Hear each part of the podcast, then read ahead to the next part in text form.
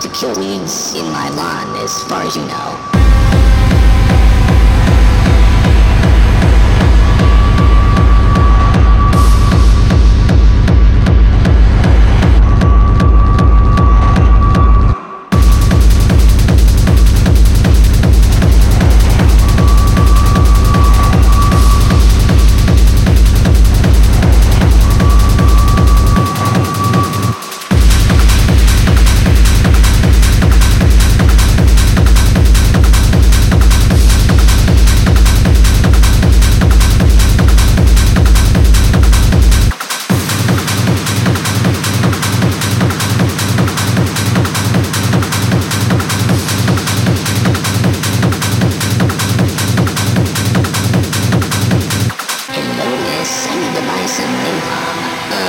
Weeds in my lawn, as far as you know.